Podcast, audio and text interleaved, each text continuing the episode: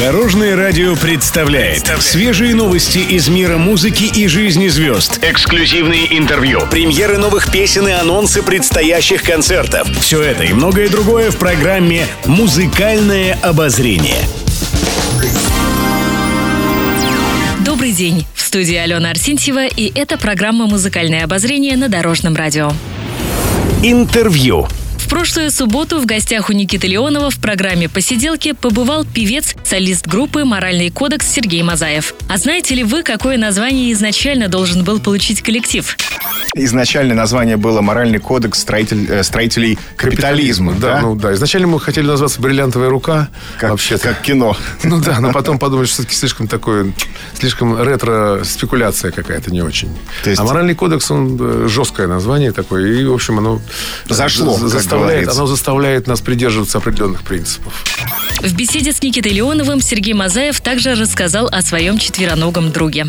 Друг, которого зовут как? Симба. Симба. Айри, Айри Голден Арабеска, он вообще-то, Так. по документам. Ну, дочка его назвала Симбой, потому что это настоящий лев. Лев прям, да, вот как, у- как в Вот. мультике. Да, это, это карликовый пудель, но он участник э, выставок, он работает, он не сидит дома, сложа руки. У него есть награды, У наверное. него есть, да, кубки, есть дипломы, медали.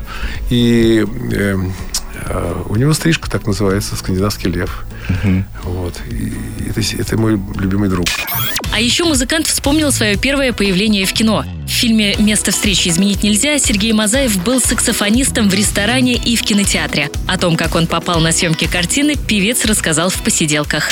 Мне позвонил мой дирижер оркестра моего детского, которому позвонили с Мосфильма и попросили его организовать ресторанный оркестрик в кадре. Ага. То есть мы имитировали это как бы... Я просто статистом был, там, никаким не музыкантом и не актером. Э, И просто я попал в кадр вместе с Гузеевой. Ей 19, и мне 19.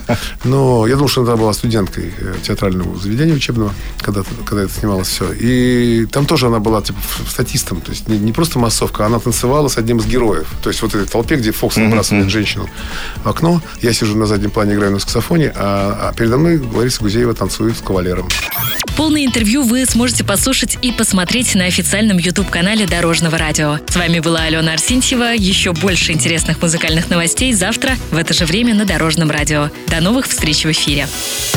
Будьте в курсе всех музыкальных событий. Слушайте «Музыкальное обозрение» каждый день в 15.30 только на Дорожном радио.